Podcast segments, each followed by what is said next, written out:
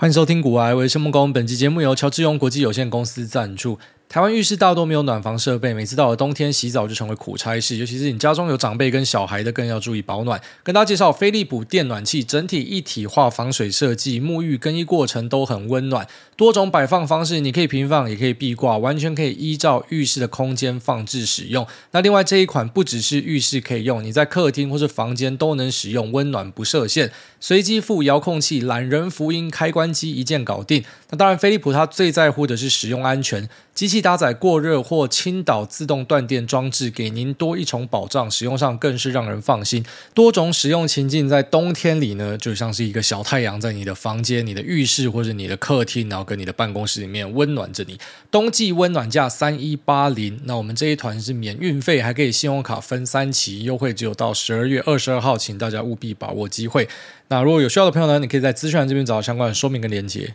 那在节目开头这边，还是要先感谢一下听众朋友帮忙哦。当然不是在讲那个露娜，露娜到现在没有送走啊，所以如果兴趣的朋友，赶快去找我的太太，然后私讯她一下。就果然虎斑的狗好像大家比较不喜欢，但它是一只非常漂亮的狗啦。那还在这边等待大家把它。领养回家。那在两天前呢，我发了一个线动，也是非常感谢各位听众的帮忙。就是我身边有一位好朋友，那他的家人呢有三阴性的乳癌，那希望可以去寻求一些各方人士的经验哦。当然，其实我们身边的朋友蛮多，就已经可以帮助他。只是呃，因为毕竟圈子可能也没有到很大，认识的人也没有到很多。那如果说我们可以像海量的听众去投放这件事情，那可能由大家的一些经验，就你的家人可能经历过，或你正在经历中的，那大家把一些意见 feedback 进来，说不定我们会有很多的想法。所以在朋友的要求之下，那我就帮忙他贴了这样的一个限动，那这个限动就引起了非常多的一个回应。那其中就包含了一些是病患家属啊，他们可能是有成功治愈，或者说呃最终呢是没有办法把家人救回来，但他们有呃相对应的经验哦，知道可能要找哪些医生跟医疗医院所，那或者是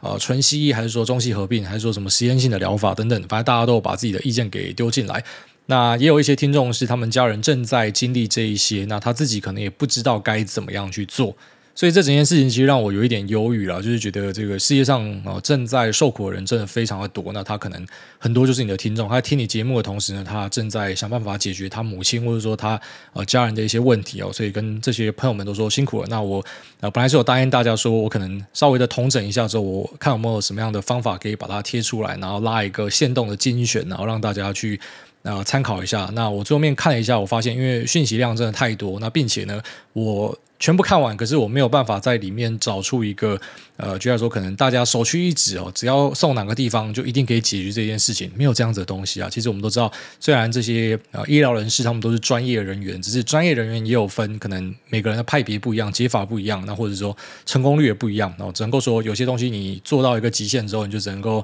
呃希望这个骰子是站在你这一边，骰出来是一个好的结果。所以因为我看不到太多关联性，然后可能就是。哪一个地方是稳赢的，所以好像把它贴出来没有意义，它只是可能会让一些人更加的焦虑。那所以呢，我尽量的把它呃在节目中直接口述一次，因为我相信说呃这些会来留言的听众应该本身就会听节目，我就直接跟你们讲说，那那我稍微我自己的心得是怎么样？虽然不是我自己的家人，不是我自己身边的朋友，很亲的朋友遇到，而是这个朋友的家人哦，就是有有隔一层。但是呢，因为这件事情，我自己也算是做了蛮多的一些研究，然后听了很多的说法，然后以及看着自己身边的一些。呃，大哥、好朋友，然后大家在帮忙解决。其实我们都呃大概知道啊、就是可能怎么样做会还算是中规中矩啊，就是至少你会有一些方向了。反正总之就是说，如果你的呃家人验出来是可能像这种三阴性乳癌的话呢，那第一件事情当然就是先不要慌了。然后虽然三阴性乳癌它在乳癌里面是大概十到十五趴，那并且可能是最严重，可能是呃你时间不多的哈，压力非常大的。但是、呃，反正发生了，那我们就要把这个问题给解决。那首先呢，算时间不多，但尽量的还是要去寻求一个第二意见。可能 MRI 照完之后，你把那个片子然后拿去第二家、第三家医院，呃，先去多方做确认哦。所以我们讲医生是专业，你知道专业的医生之间有时候也会针对同一个东西有截然不同的看法哦。这个在我们的生活之中非常的常见，所以先多问几家啦，啊，先多问几家，那到底状况是怎么样？那接下来疗法的部分呢？我认为说，因为我看下来，几乎从北到南哦，全台湾就是可以看得出来，我们的医疗资源真的很好。不管你是要选什么龙总体系啊、台大、万方啊什么的，就就看下来，各方都有人推荐，然后其实都可以找到厉害的名医。所以其实去哪里看，好像也不是说真正的重点，就是说你要相信这些人都是有经过非常专业的训练啊。那身为家属呢，哈，反正你把家人送去这种呃最专业的地方去做处理，你已经仁至义尽，你能够做的就这样的啦。啊，只是呢，你可能可以稍微开的一条支线，就是你不要只看一个，你可能就送去。几家看哦，那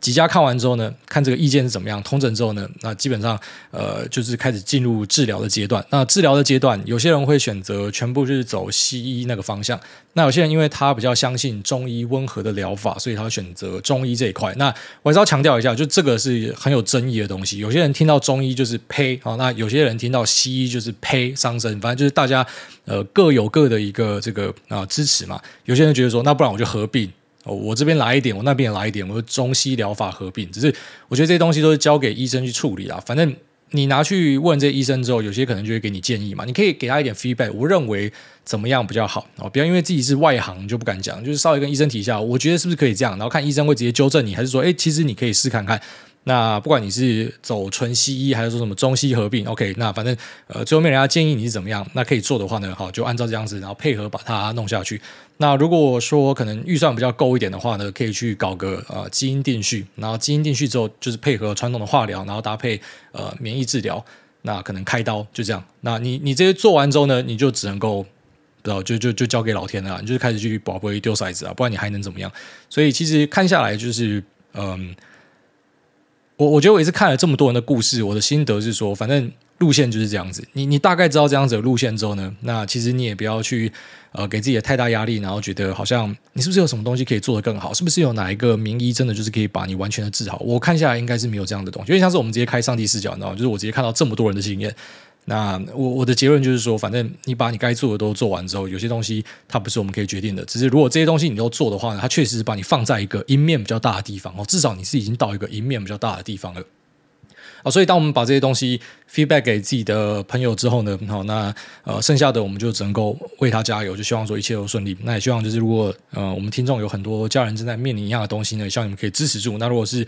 呃，你身边有朋友，他们正在经历这样子的东西呢，其实有时候可以去跟他们聊一下，因为我觉得这是呃压力非常大的一个东西。因为像我自己身边朋友遇到这样子的事情，呃，他的那个可能生活作息跟形态、工作方式都跟我很像的人，我我更是非常有感，就是其实呃健康真是最重要的东西。然后我们一直在节目里面跟大家灌输这件事啊，都想说啊，什么没有钱有健康什么屌用什么的，我我只能够说，可能阶段不一样吧。那所以。好好的去把自己的身体照顾好，真的是非常重要的。就不要说好，你最后面真的成功达到你要的东西，可是你身体也坏了。所以呃，给大家建议就是说，每年要去做身体检查了。好虽然其实我自己也这样子，很常跟自己讲，但我到现在还没检查，因为我才刚满三十一嘛。我是想说，今年就去检查，就是嗯，过了过了这个年之后，我就开始去检查，然后每年都去检查。我已经做好预约了。那自己顺便跟大家呼吁了，因为其实很多东西是你提早发现的话，它是最好解决的。好，所以。你如果发现有，那你就照我们上面讲的那些呃程序去做，你你做完其实就差不多了啊，你也没有什么可以再再加强的。哦，有啦，如果你有一些超能力的话，是还是有一些管道啊，至少你可能可以安排到比较好的病房或什么的。但这个就是看每个人的经济实力差别，就有不一样的一个这个。选项就是说，可能舒服的程度会有差了。不过，呃，其实目前以台湾的医疗资源来讲，就是我看下来是认为说，不管你可能到我刚刚上述讲的那几个体系的医院去看，应该，嗯、呃，你就已经算是把自己的家人已经。呃，送去了非常妥善的照顾，然后跟治疗了，好，所以你能够做就这样，然后能够希望一切是往好的方向发展哦。那还是要非常感谢各位听众哦，这个节目真的是非常双向的啦，就是很多人说感谢我跟大家聊什么制作优质节目，没有，我也是感谢大家，不然说呃帮忙把一些狗给领回去啊，或者说帮忙去解决这些东西。然后像我身边有些朋友，他遇到一些状况的时候，他也会希望我去寻求这个我们广大听众的一个啊 feedback 哦，所以真的是大家是互相的啦。那在这边也是祝大家都要身体健康，都要平安。好，那这个礼拜就是 AMD 大喷了，所以整个心情还算蛮不错的，有一点那种瞎猫遇到死耗子的感觉，就从 NV 体系转去 AMD，然后就呃就就吃到这样子一个东西。当然，你问我说这个我可以算到吗？算不到。我如果知道，我就说哈，但我当然不知道，我只是可能用我自己可以获得的一些资讯跟判断。我在节目也都有跟大家分享那个判断的逻辑是什么，然后所以选择这样子做。那当然，短线上会怎么样不确定嘛？像 Celestica 那时候去。赌短线哈，那财报就爆炸崩十趴嘛，但后来就喷回去新高了。那只是这个崩十趴的时候，我我知道就是有一些呃听众就会跑出来调侃我说，哈哈，他赌财报每次都赌错边，那。到后面就喷回去，那这样又该怎么样解释？所以其实我不太喜欢去针对呃短线的一些股价变化，然后去做解释的主因就是这样，因为这个股价本来就是这样涨涨跌跌的，只是你押对东西的话，长线期望会好，那个是很明确的啦。那只是你在短线上要去期待它会一定很快的帮你带来报酬或什么，那个真的是非常难讲的东西，所以我们不会去居功，那也不会去收割，那当然也不会去做太多这样无谓的一个讨论哦。只是呃，因为 AMD 的表现特别好，所以它会引起市场上的一些注意。那当然随之的我们也会一起的来注意一下有没有一些动能的机会会开始展开哦。虽然目前 AMD 跟 NVIDIA 在呃现实的市占里面占比呢，可能不好是。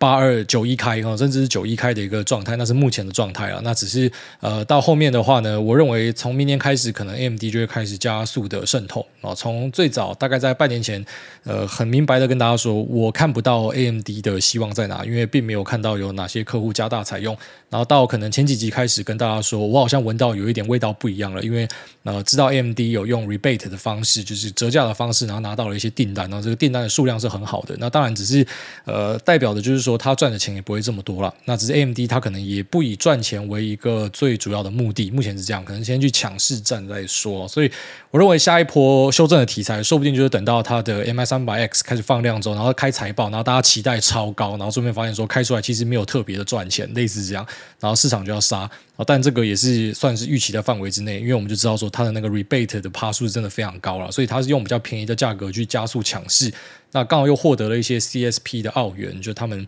呃配合去开发一些那种让模型可以通用的一些软体。那让它的硬体的哈，因为本身首先它的 HBM 的呃这个 GB 数也是比较高嘛，那目前的算力去硬比的话也是比较高，它差就是差在它的 ROCm，然后跟人家的 CUDA 可能不一定可以比，但一些科技巨头正在去弭平这样的一个差距啦，所以呃 M D 的销量可能会开始起来，那只是大家会期待说在财报上面可能看到跟辉达一样那种很暴力的一个增长。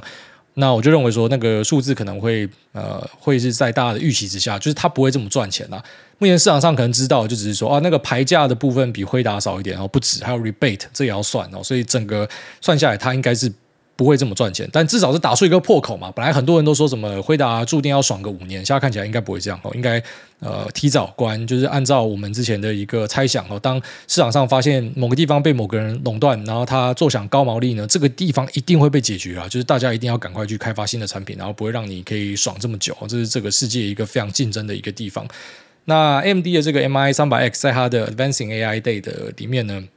那它正式的跟大家推出，那提到放量的时间呢，大概是落在呃这个二零二三年的四 Q 会开始出货，然后加速，然后可能我觉得最大量大家开始接收到东西，可能会到明年的第二到第三季之间哦。那最大的客户呢，目前看起来除了最早我们跟大家聊到的美国国防部跟微软之外，然后下还有一个 Oracle，那 Oracle 应该也是下了蛮多很不错的单。那它的这个 MI 三百 X 的竞品就是 H 一百，它是八个 Chiplets，它是那种小晶片组合的 CDNA 三。那投在台积电的 N 五做出来的呃这个 chiplet 的一个组合，那呃搭配了一百九十二 G 的 HBM3 哦，所以它整个在硬体规格上看起来是很不错的。然后就我理解是它上面的用料也都是用很不错的，就他知道他可能在软硬结合上面打不赢辉达，所以他就在硬体上面去下很多的功夫，所以让大家可以用很便宜的价格去拿到一个这个硬体上面看起来是一个非常高阶、非常舒服的一个东西，所以可能就。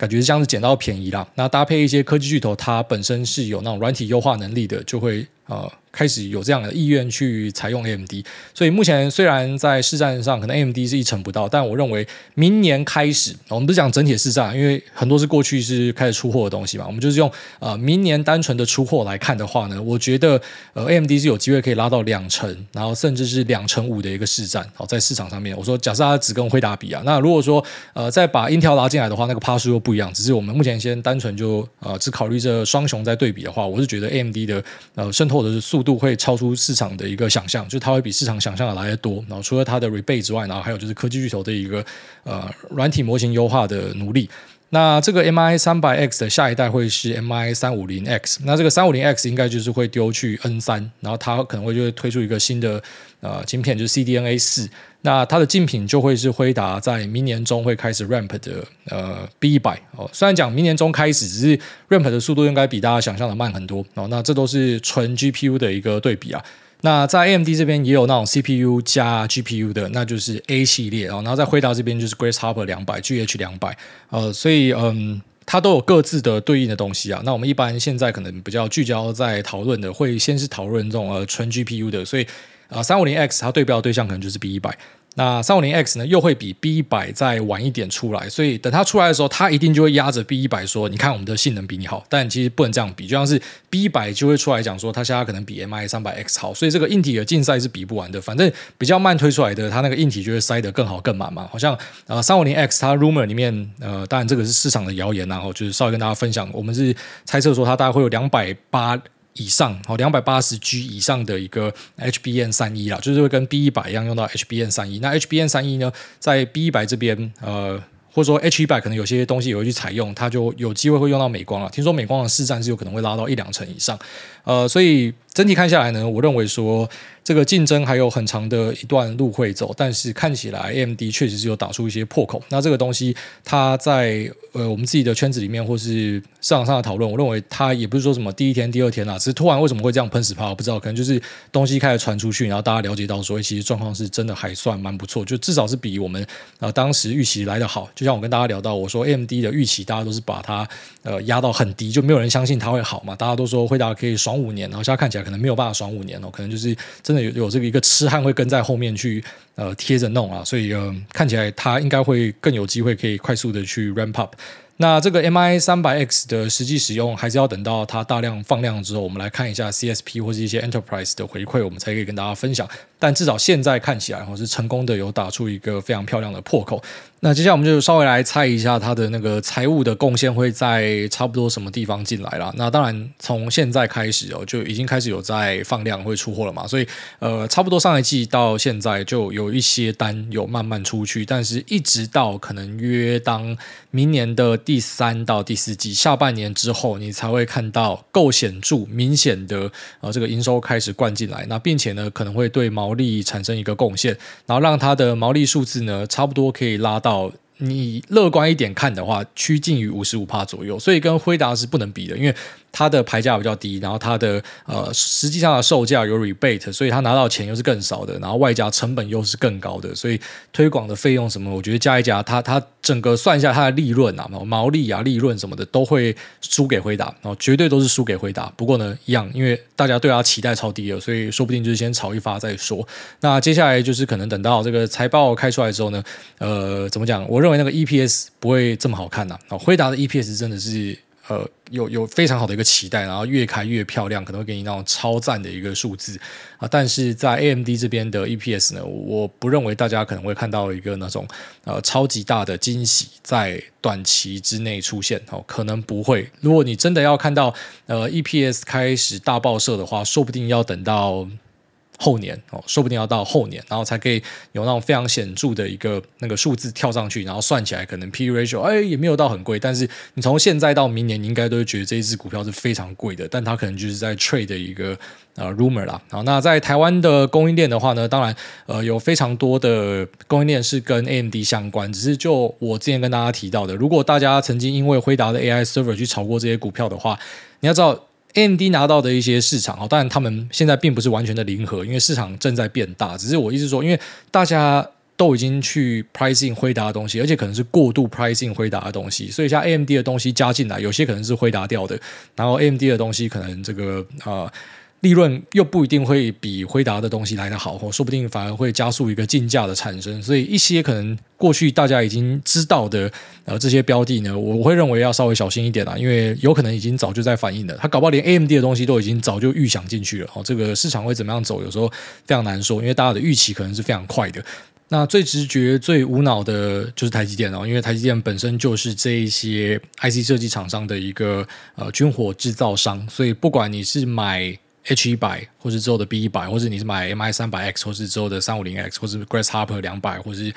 MI 三百 A 哦，这些晶圆的制造呢，都是台积电用它的三到五奈的一个制程哦。现在最主要都是五跟四啊，那其实四就是五的一个加强版啊，然后接下来就会推进到三，可能到明后年之后，那都是台积电在做晶圆制造。那后段的封装 CoWoS，呃，以惠达来讲是 CoWoS Dash S，那以 AMD 来讲是 CoWoS Dash R，那这也都是台积电来做。那 AMD 的功法呢，还有一个叫做 SOIC 的，那个是比较高阶、比较困难、良率可能没有这么好的一个功法，但是就是比较炫炮的东西。反正它就是把它的那八个 CDNA 的 chiplet 叠在四个 input output 晶片上面哦，它是那种各种堆叠啦哦，所以像这个台积电功法真的非常的厉害，所以它就是一个最直觉的受惠，就是不管你们谁竞争谁赢还是怎么样，反正我就是会吃到整体市场的一起成长。那在之后的一些封装测试场呢，比较像是日月光、像是君联电哦，他们可能都是一个显著会受惠的对象。然后在板子的部分，PCB 的伺服器板最主要可能就是金像电哦。当然这过去有提过，只是我们快速的 recap。那很多都是跟 AMD 可能会是重复的。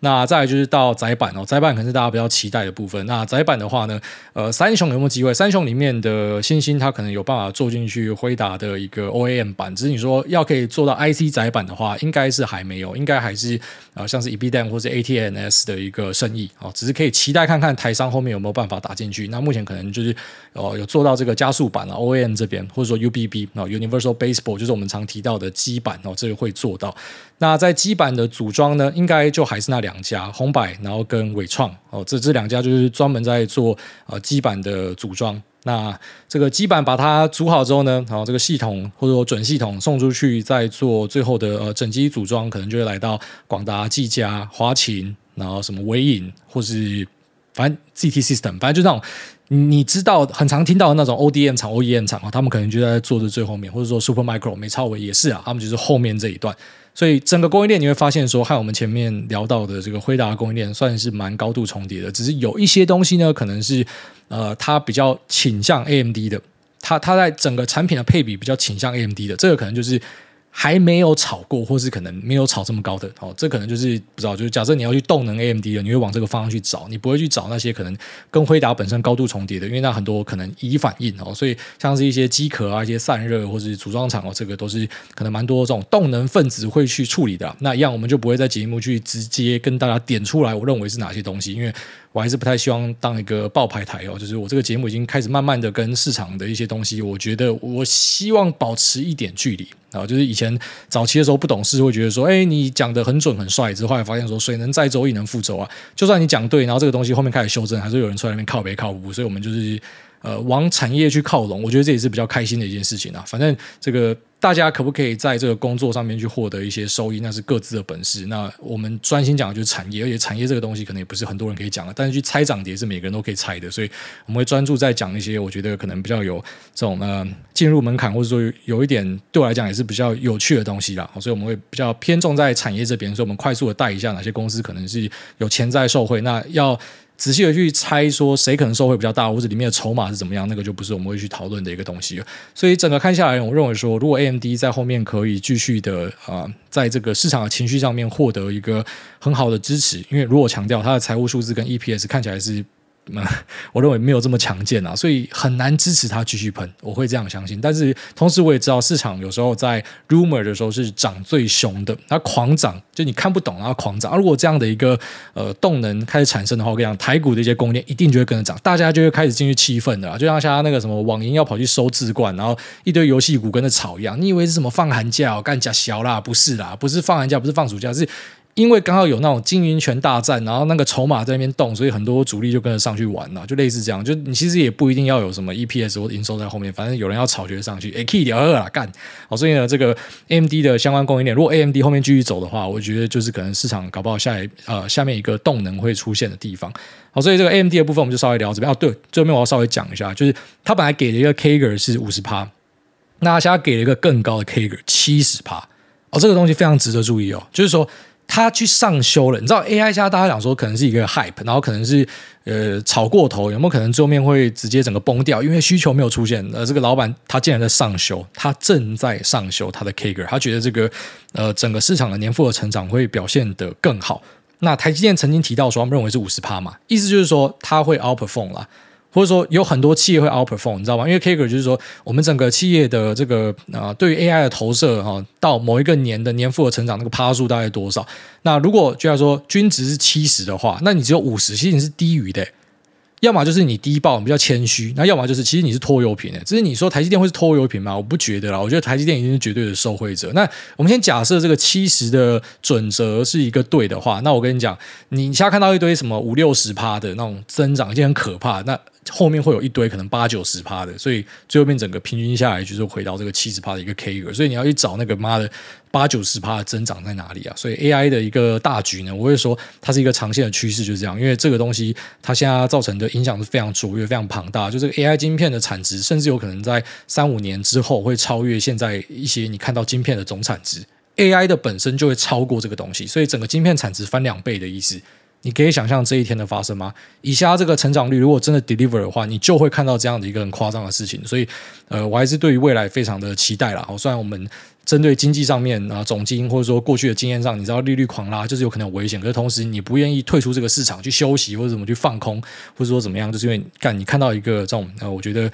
可能是数十年来难得一见的那种大好的机会啦。哦，只是要非常小心各地可能会出现的 hype。所以在我们自己的呃分析上呢，我们都还是会以基本面为主，就是。我还是去算数字啊，虽然在一些人的眼中会觉得，干这哪有好算数字的，反正就是这么上去炒就 OK，你可以这样做啊，只是我们会稍微保守一点，所以我还是要去有所本的去做各种压注，而不是可能我今天在市场上看到某个东西有一个红 K，我就直接上去追。哦，这个风格是有点不一样啊，我觉得走稍微保守一点，可是我们会持续的去张大眼睛看着这样的一个趋势的发展。那在过去几集有提到说，HBM 我认为会有一个缺货状况的产生。那我最近有拿到一份资料，虽然这个资料我觉得里面的可信度是存疑哈，但还是稍微跟大家分享一下。反正有一份资料显示，呃，在 SK Hynix 然后跟 Samsung 的 HBM 的产量上是远超我的想象哦，远超。那我上次有稍微提一下说，在呃美光这边，它大概可以出产呃四百万颗的 Cube 在明年哦，这个数字算是比较透明一点。那可能还没有把良率考虑进去，所以良率今天假设只给它一个五十趴六十趴的话，那大概就是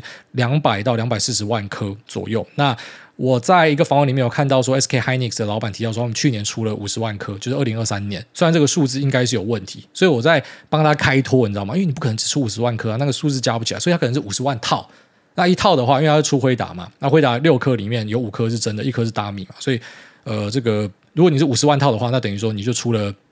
两百五十万颗，我是我是类似这样去帮他解套，然后去算，看有没有办法可以抓到一个呃比较正确的一个数字。反正我的假设就是说，它的产能其实也没这么高，但是有看到一些研调机构的资料显示，靠北嘛，这两家产能超级高诶。所以如果说按照这个研调的资料，虽然我我不太认为应该是百分之百正确或怎么样，但呃如果是这样的话呢，那我觉得 HBM 在明年的第三季开始，其实那供需会直接解决掉，它甚至比 CoWoS 更快会解决掉。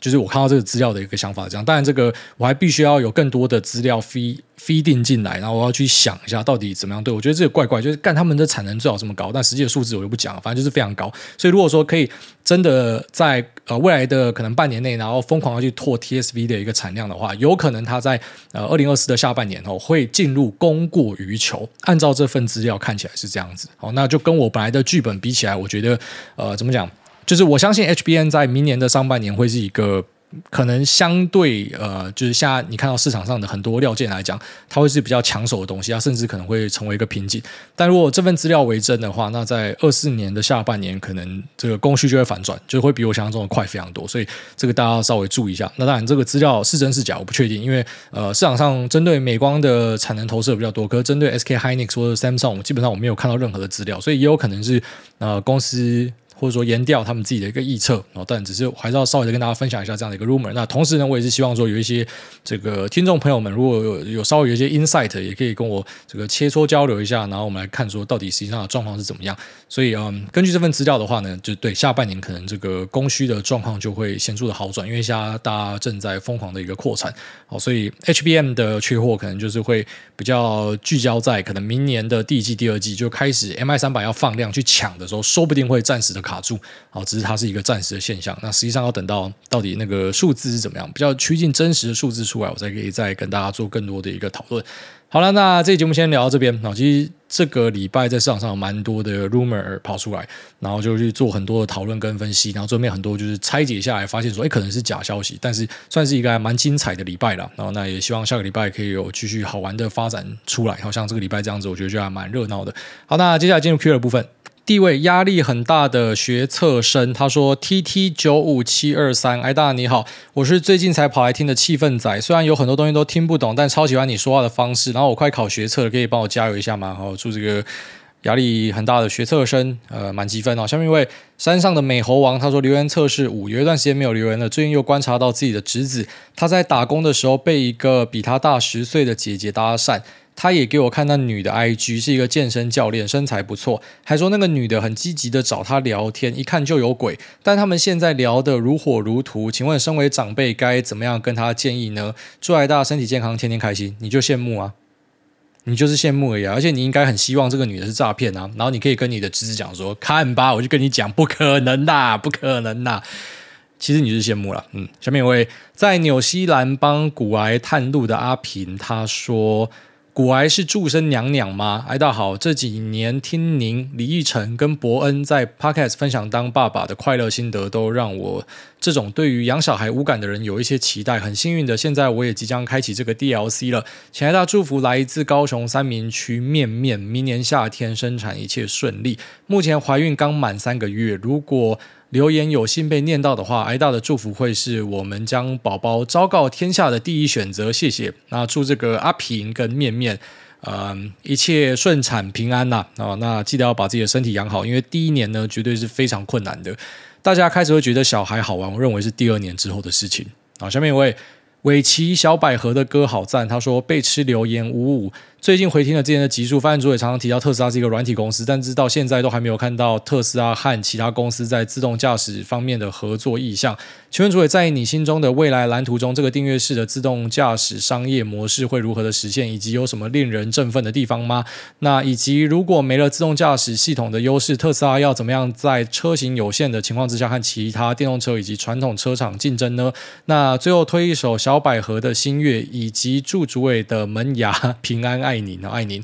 呃，对，特斯拉它算是一个软体公司，然后同时它也是一个能源公司。好，其实按照马斯克的说法，他说的是对的。就是如果他今天把各地的 Supercharger 拆出来，然后当成是一个能源公司在外面上市的话，它也是一个 Fortune 五百大的企业哦。然后或者是它的太阳能公司、储能公司，它其实是有很多东西综合组在一起。那软体也是一部分，所以称它是软体公司，我认为不为过。因为 FSD 如果等到它，我认为现在卡住的点是保险呐。等到保险这边还有呃各地的民众开始接受可能特斯拉自驾车这件事情之后呢，那他开始可以把这个软体的收入认列进去，那就是一个高毛利的收入。那如果是走订阅制度的话，就是一个不停进来的印钞机。我觉得这是非常可怕的，因为特斯拉的自驾是真的有其优势，然后这个多说无益啊，就是去试过之后，可能就可以稍微的可见一斑哦。就各个牌子你都去试一下，它有这么多车在路上跑去累积的那些数据，那不是开玩笑的。那并且呢，其实这些数据也可以用在其他地方。以它的整个晶片架构来讲，Dojo 就是一个 training 电脑，那在车上的 FSD 晶片就是一个 inference，所以呢，它其实早就有这个 training 加 inference。那现在在它的 X 上面有搞一个 Grok，那是一个 LLM，可是同时呢，它是有视觉 AI 的，而且它视觉 AI 可能是领先很多厂商的。这个在市场上其实还没有太多人去讨论这件事情，因为还没有看到真正的爆发点。但如果真的爆发起来，这就是它软体会带来一个很暴力的的点，就是说你以为说它只有在弄自驾，可是没有想到是 FSD 晶片两颗放进去 Optimus 里面，这个机器人的视觉辨识是可以一起通用的。你懂吗？这就是软体的一个威力，就是它可以扩充跟延展的地方，想象力是非常大的。那当然，机器人的部分可能比较远，我们就不讲。那自驾的部分呢？我认为说它需要一段时间，特别是等到保险可能开始有全面 cover 之后呢，它比较可以被民众接受哈。因为你知道，现在在呃整个新闻版面上，只要特斯拉出事情，一定是上新闻嘛，对不对？因为大家开始在这边嘴嘛，你去看那个讨论区讲说什么特斯拉自驾什么又撞死人什么的，可是其实这些人都是没有看数据的人。所以你会发现，就像是可能不知道当初要盖什么翡翠水库，或是台湾要盖高铁的时候，其实都是被骂爆啊，都是被骂爆啊，那那绝对都是被骂爆的。反正就是大家他妈吃饱闲着。在家里给人家当狗，在公司又给人家当狗，然后上网去发泄嘛，很多都这样。反正就是找到一个东西狂喷，然后去显示自己的优越感，然后去骂人家，然后来获得一些这个精神上的舒坦。那其实你会知道说，实际上在美国这边公布的数据，而且是政府这边的数据，你你就是你干你开自驾，其实你肇事的几率是低很多，只是大家就会放很大嘛。啊，那个电动车撞死人，自驾撞死人就放很大啊，所以就明智未开嘛。你要等到明智开，那、可能它需要一段时间。其实我觉得等到保险完全是可以。Cover 好之后，就他自己要推保险嘛，那可能你就可以马上的看到，呃，他的这个 FSD，然后带来令人振奋的哈、哦、这个收入啦，订阅啊或什么的。那像之前他的充电也是很常被人家笑嘛，对不对？TBC，那到现在还有谁来笑、哦？我不知道，反正是台湾要给人家笑了吧？他在那边搞什么 CCS 万杀小的，然后现在变成一个弃婴，又一次压错规格，很神奇。就是台湾每次都压错规格，呃，像美国现在就是已经你你可以看到说他们有各方的阵营，日本、韩国或者说自己美国当地的阵营哦，纷纷加入 TPC 的阵营。那这个东西在几年前也是被笑的了啊！我不是要讲说，呃，你你不可以去 challenge 某些东西。我一直讲说，有时候不要看太短，你知道，因为有些人他的脑袋真的就是走在比较前面。在我看来，马斯克就是这样的一个人哦，只是这样一个人，他在社会上还蛮神奇的，就是他还是获得非常多的一个骂名啊。那他的自驾，我认为是在市面上目前最强。那其实最主要的核心原因就是废话，干他一堆车子在路上跑，这些东西都是他的 training 资料，那个是非常珍贵的啦。那以及之后可能可以应用到机器人或是其他相关的 AI 应用哦，这都是你不可以忽略的，它的那个背后晶片的实力，然后跟软体的实力。那再来下面这个问题，你说没有了自驾系统的优势，他要怎么样跟别人比？其实这个问题问的非常奇怪。那我问你，那如果他妈胡须张不卖便当之后，他要怎么样跟别人比？他只能卖汤跟卖饮料，他要怎么样跟别人比？好，如果苹果今天没有这些软体哦，那也没有相机，它就是一只手机，然后有有记忆体啊，然后只能够在上面传 A SMS，那他怎么样跟别人比？那如果说今天他妈多一多汁没有了辣起司口味？那多益多知道怎么样跟别人？你不可以把人家他妈的很强的东西拔掉，然后问说，那他要怎么跟人家比？干，你把人家很强东西拔掉，他可能就真的比较难跟人家比嘛？你懂吗？啊，那如果微软没有 Windows 的话，他要怎么样跟人家比？你不能这样比啊，因为这就是它的核心竞争力。但好，如果特斯拉我们把自驾拉掉的话，我老实讲，如果你把它的自驾拉掉，我买它的意愿就降低非常多。即便我是特粉，呃，这个两台车开特斯拉只是。我我可能买它意愿就会降低非常多，真的是这样子。不过它还是有一些竞争力啦，哦，像是可能它用压铸机去造车这件事情，然后现在其他车厂也开始跟上了嘛。然后它呃把零件一直降低降低降到最后面，可能甚至什么两三件就可以把一个车子给拼起来，哦，所以它可以在成本上面做更好的控管，这可能就是它的一个优势啊。只是我就会认为说它的优势就会变得比较浅一点啊。它还是有电池的优势，它还是有压铸机成本的优势，然后马达动力的优势。只是我觉得这个就是传统车厂要追的话，可能没有这么困难的东西。Merci. 所以它真正的优势就在软体这一边。我认为软体，然后跟它的充电电网，好，就是比较偏向那一种有有有制裁、有有设计，然后不是这么硬体的东西，是它的优势啊。因为你要讲说去跟人家拼组车的话，它怎么可能组得赢这些传统车厂？它那个造车功力就是输人家，它那个车子真的就是妈的拼的那里里扣扣啊，有在改善呐，哦，只是就是你要跟那种传统的什么 Mercedes 比的话，你你怎么可能比得人家？人家他妈造车造几年了，所以你会赢，因为你有那个软硬结合在里面才会这样子，所以那就是它的一个优势啊。那我觉得大。家慢慢的有注意到它的各项优势浮现哦，特别是像今年一堆车厂加入 TPC，这个是你在过去一两年你想都不敢想的事情，然后现在全部都加入了。为什么？它的电网就是屌。那它的自驾一下看起来好像没有人要跟他合作，会不会等它的这个保险弄出来之后，它有一整套 solution，撞到人要怎么样赔，要怎么样处理，什么都好之后，会不会就一堆人一样就来投靠了？啊，然后什么放弃一下跟其他人合作的项目，我觉得都是非常高几率的啦，只是要等到呃那个东风来了。好，下面一位台中阿布他说：“哎大安，我是准时收听的气氛仔，老婆的闺蜜在年终转职到六一七六，六一七六是哪一个？做那个背光面板那家是不是瑞仪啊？”担任人资招募，从头开始学招募的情况下，前辈竟然在老婆闺蜜到职不到两个月就离职走人，交代的也不清不楚。那更惨的是，遇到公司二代接班大改组织任务划分，使得工作状况雪上加霜。工作量太大的状况下，跟主管求救也无有效改善。但老婆闺蜜觉得二代能力、经历好，接班后公司前景看好，觉得想撑看看，寻求挨大看法，爱您。不知道那个决定都做完了，你你都认为说这个二代是他妈够屌炮的，然后现在只是公司暂时一个混乱待下去啊，你都已经这样讲了，你就是勇敢的啊，就是 skin the game，反正你就留在这边就赌下去，然后公司有认股就嘛认好认满，就是有时候相信自己的判断啦，就是这个是一个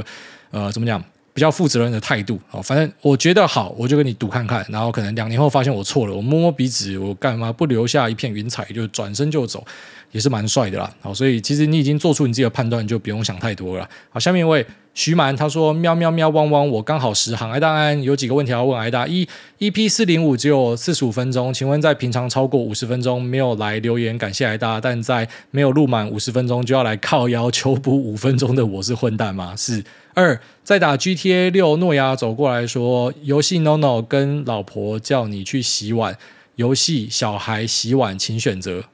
小孩跟游戏，然后再来洗碗，那么白痴还选洗碗。三，记得你节目有说 R 星给的 guidance，说明年第一季有业绩大爆发，所以挨大那时候觉得是。GTA 六啊，现在确定是二五年才有。那现在是要期待明年年初有其他游戏，还是他把那个 guidance 改掉了？哦，这个问题问得非常好，这个就确实是很值得讨论的东西哦。就是呃，他本来给大家一个 guide，然后大家非常期待嘛。那现在看起来游戏可能要到二零二五，而且二零五的哪时候又不知道哦，所以不知道他搞不好会在明年丢一个预购，预购一年之后的游戏吗？还是说什么明年其实有另外一个大作？这个确实是一个很值得讨论的东西啊。但是我觉得那个 guide 就算改掉，其实也不是特别重要的事情，因为至少大家知道说你终于把他妈 GTA。六拿出来，大家都在期待这一个，所以这家公司呢，就是之后我觉得都会蛮值得注意的。然后他说，最后爱您，祝朋友家人早日康复啊，谢谢你。下面一位丰原史瑞克，他说，挨大蛋蛋小，挨大你好，小弟菜鸡请教几个问题：一，有认识台股猛男不靠消息面挂号内裤线，只靠财报技术筹码分析赚钱的吗？二，挨大布局股票是先收集情报等该族群发动，还是发动后先进场再收集情报？最后祝挨大一家平安健康。呃，应该这样讲。极少数靠内裤，大多数都是靠像你讲的财报啊、技术筹码分析啊，然后跟公司访谈，然后去做判断。呃，真的靠内裤的人，我我我感觉是比较少了。因为所谓的内裤是怎样？内裤就是说，可能我们今天要去并购某一家公司，然后传出来给你知道，然后或是呃我们要发债啊，然后我们的这个价格要怎么样定，然后我们打算先压到多少，这个就内裤了。你说靠内裤的人有没有？一定有啊，只是靠内裤的人多不多？我觉得还好，其实没有你想象的这么多。就很多人会觉得说，可能很多人都是呃内线交易，但内线交易的人多不多？多，只是我觉得可能比较倾向。你要去查的话，要去查公司派的周边人士，而不是这些市场派的人士，因为其实公司派的人才是真正的知道发生什么事情的人嘛，对吧？那市场派的人士，你要知道事情，你要怎么样知道？呃，首先第一个就是说。你本身对于研究是非常在行，所以你光是去查一些资料，去看一些资料，你就可以马上获得一些 insight。那第二个呢，就是你的访查能力是非常强的，就是你供应链的上下游交叉 check，或是打电话进去公司，就是有办法让公司跟你讲。但有些人就是打进去公司都不屌他，可是有些人就是打进去公司就会跟他讲一些东西，然后拼一拼他就知道答案。然后再来就是你可能对产业的了解也有很大的一个帮助。那产业的了解到某个程度，其实你看起来会很像内线。你看起来就会非常像内线，但其实你不是内线，你只是呃针对这个产业理解的比别人来得深很多，你的判断力已经训练得非常好，但是你看起来就会像是内线，就像是可能呃最先进的科技，其实在呃以前古代人的眼中，这就是魔法，那是差不多一个道理啊。那在我看来，真正的内裤线会比较偏向是可能一些公司的财务的操作，一些就是合并啊，然后是。收购啊什么的，那那种就是真的就是内线了，那种就是他妈真的要抓爆炸。那只是对产业的了解程度，那个很难说。所以甚至我觉得可以这样讲，就是很多人的认知会认为说，我们去排列很多人是用他的钱财当成他的实力，其实有一个隐藏的积分。那个钱财，就算你现在把它整个都先拿走，然后他还是可以蛮快的，可能没有办法回到原本位置，可他还是可以爬超快的把钱赚回来。为什么？因为他的那个资讯流超级强，就是。隐藏积分就是一个人的资讯能力，所以我我觉得资讯能力甚至是决定了，就是你你可以获得财富的水准是怎么样的一个最核心的一个能力。那所谓的资讯能力不一定是道听途说，而就是你可以获得很高品质的内容。就是说你是纳德拉的朋友，然后跟你是一个杂鱼的朋友。纳德拉不用跟你讲太多微软一下到底内部怎么样，他只要跟你聊他对产业的一些看法，其实你搞不好就鸡犬升天了，真的是这样。他也没有跟你讲内线或什么的，他只是跟你讲说，哎，我们有注意到什么样的新科技或什么的，他只是跟你聊天而已。但是光是这样子对你的帮助就非常的庞大，所以其实不要去把每个人都想成是内裤哦，真的内裤应该是要去着重在那些在公司派附近的人，那比较有可能会是内裤哦。但是在市场派的人士里面，其实内裤。我老讲还是有，只是没有看到这么多人是靠内裤在过生活的。然后技术筹码跟财报的话，就是很多人都会做的事情，所以确实是每个方法都有人在做。只是你说是全部人都靠内裤吗？我觉得内裤是少数。好，反而就是真的要抓内裤是抓公司派附近的人才是对的。然后再来讲说，呃，会先收集情报等族群发动，还是发动后进场再收集情报？呃，一般来讲。现在我会去看的东西，像像最近重电在那边动嘛，那有些朋友就问我说：“说你不上重电啊？干我就看不懂重电，我干嘛要买？就东西这么多啊，很多人就会觉得说十八般武艺一样精通，什么东西都要上啊。OK，你当然也可以那样做啊，只是我不知道那个是一个报酬率跟时间投入到底划不划算的问题。在我看来，我会去买的东西都是我大概已经知道你在干嘛的东西。我然后再来就是呃。我我甚至很喜欢打的是我我其实对你非常熟，只是我知道你的可能气氛还不对或者状况还不对，我就不上车。那等到你突然间气氛对了后，突然开始变狂拉。我确实是会先打，然后打了之后再去 check 一下，说，诶，是不是有什么样新的状况产生？是不是我的呃预设是对的？就是有时候是这样子，我们知道某个东西未来就是会好，那只是这个东西什么时候会发作，你不知道。好像像我随便举一个例子啊，我现在大胆的预测啦，就是等到明后年之后，因为因为现在的 GPU 是很多人都拿不到嘛，那等到明后年可能 GPU 开始供应变顺之后，有些 GPU 可能就会跑到一些 IPC 里面。那这些 IPC 它去做那种客制化的呃小案子，可能不知道十台到五十台多一点，可能了不起最多一百台这种妈十哥看不上的小案子，可是他只要接到这样子的单，他的营收可能就是翻好几倍。我直接在那边预测，这个在未来的一两年你会看到，你会看到一些 IPC 的营收会他妈喷烂哦。那只是那你知道了，你现在要进去蹲吗？还是你要等到它发作再来蹲？所以我可能等到它发作之后我再进去，然后确说是不是我讲的这个剧本成真，还是有什么新的故事？所以有点像是两个都会做，就是你知道就进去蹲，这也会做。它、只是你其实已经早就在等他，那你终于等到，你就进去做他一顿，这也会做。所以我们再举一个例子，呃，以现在的。行情的变化的话，MCU 哈，MCU 可能就是在底，然后什么时候要复苏，所以 MCU 如果有任何一个好消息，可能就会这个要么先上车，然后要么就是等到这个红 K 出来，然后再上去。可是我就已经早就在蹲你这个 MCU，就是我在等你什么时候会变好。那现在大尺寸面板开始下去嘛，好，可是等到明年的稼动调一调之后，说不定大尺寸面板在明年的第二季又会复苏，那这时候可能又会上去打。所以其实蛮多东西是我们心中都早有盘算，只是什么时候要上去弄它，大概这样子。下面一位。